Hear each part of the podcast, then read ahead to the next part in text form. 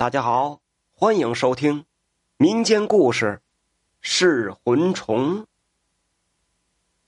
在清朝年间，一女子河边游玩，受到惊吓，掉入河中，半夜返家却变成了傻子。家人发现异常，匆忙将她嫁人。这丈夫发觉妻子不正常，请郎中，却。摸不到脉搏，不久，一道士找上门，看出端倪后，找到河边，捉回一只红色的怪虫，杀死怪虫后，妻子恢复了正常。康熙年间，达州有个姓刘的富商，商人有一女儿，名为刘玉霞，生的是美貌非凡。从小深得父母宠爱，这玉霞十六岁那年，媒人上门介绍了一个英俊少年，名叫陈俊。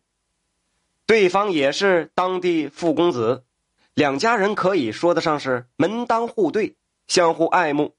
很快就把婚事给定下来了。这天呢，玉霞和一个丫鬟到大河边去洗衣服。到河边后，那个丫鬟便拿出衣服在青石上洗了起来，让小姐在一边玩，不让她动手。这玉霞看见这河畔野花开得正好，便在靠水的岸边摘花玩耍。正在高兴的时候，忽然感觉有个声音在叫她。玉霞回头一看，顿时是吓得灵魂出窍，身子一歪。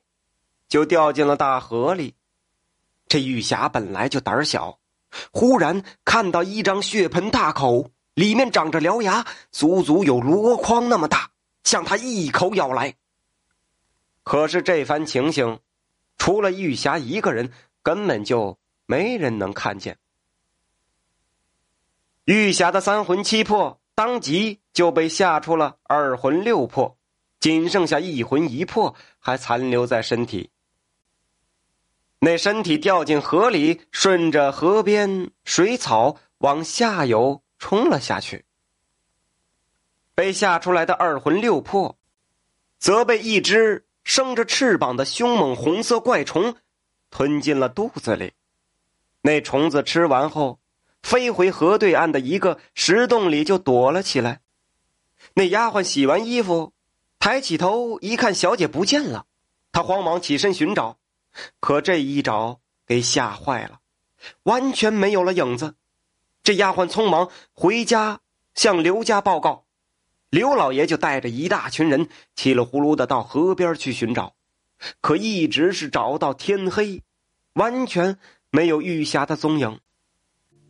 回到家后，这刘老爷怀疑女儿可能是被坏人抓走了，准备连夜去县城里报案。就在这个时候，突然响起了敲门声。哎，玉霞自己回来了。刘母见女儿浑身湿透，呆滞异样的归来，她连忙替女儿换下衣衫，熬煮了姜汤喂她喝。可这个时候的玉霞已然成了一个傻子。是一具行尸走肉。玉霞被水冲到一处河湾里，靠着那仅存的一魂一魄支撑着身体爬上岸，凭着本能回到了家中。可回来后的玉霞不哭也不笑，完全就成了一个傻子。不久啊，大婚来临，陈俊是格外的开心。笑了一整天，他欢欢喜喜的把新娘子娶过门可就在洞房花烛之际，玉霞全程面无表情，不拒绝也不理会，任由夫君折腾。这陈俊略为奇怪，但还是就此睡去。婚后，这玉霞不吃也不喝，整日是坐在房中，不愿出去。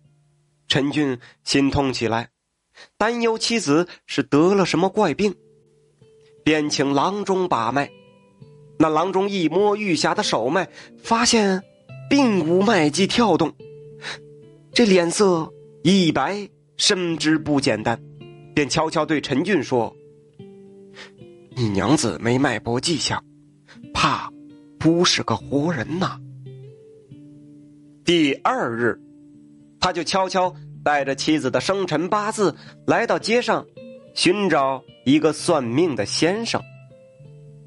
那先生推算之后，便道：“此女一是阴间人，你问来何事啊？”这陈俊是吃惊不已呀，他表示这妻子还活着，活得好好的呀。那老者也是很吃惊道：“哦，那可真是活见鬼了！老夫劝你还是趁早远离他吧，否则……”有性命之危。陈俊知道妻子是鬼魂一事后，虽感到失落，但是不舍妻子离去，于是瞒着此事，继续和玉霞过着日子。玉霞表情冷漠，身子阴冷，但是还能勉强行动。三个月后，有个云游的道士路过陈家，突然是锁起眉头。上前敲门，陈俊开门迎接，道士便直言道：“贵府屋顶有一团阴气笼罩，想必是遭鬼物纠缠，不如让贫道出手诛灭鬼物吧。”陈俊只好把道士请进屋来，表示家中并没有什么鬼。道士说：“公子。”你家住着一个鬼，若是不除，那必定会害人呐。贫道为了天下苍生安危，不得不这样做呀。陈俊也是通情达理之人，便求道士不要伤害妻子，说他定然是有什么原因，请道士好好查看一番。那道士也就欣然同意了。陈俊便拉着玉霞。出来相见，道士认真的看了许久，说：“奇怪了，你妻子的确不是鬼，但体内有一缕残魂，所以才会如此。若能找回丢失的魂魄，或可治愈。”陈俊听后，立刻是跪下拜求。请道士无论如何都要救救玉霞。道士便打听玉霞是因何出事的，二人又找到刘家，这刘老爷夫妻也隐瞒不住，便把那天在河边的事情说了。道士就来到了河边，施法测探起来。道士拿出一面小铜镜，往对岸一抛，那铜镜便飞到对岸。发出一阵阵七彩之光，射向对面了一个石洞。这时候，一只红色的怪虫就被拉了出来，一下子就没入了镜中。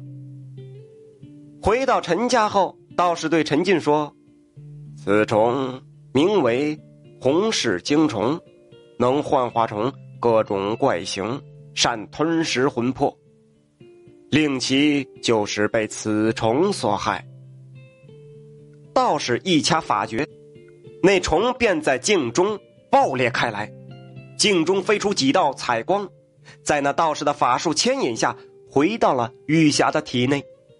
就这样啊，玉霞终于被救回来了，一切都恢复正常。夫妻俩拜谢道士大恩大德，他却不受分文，飘然而去了。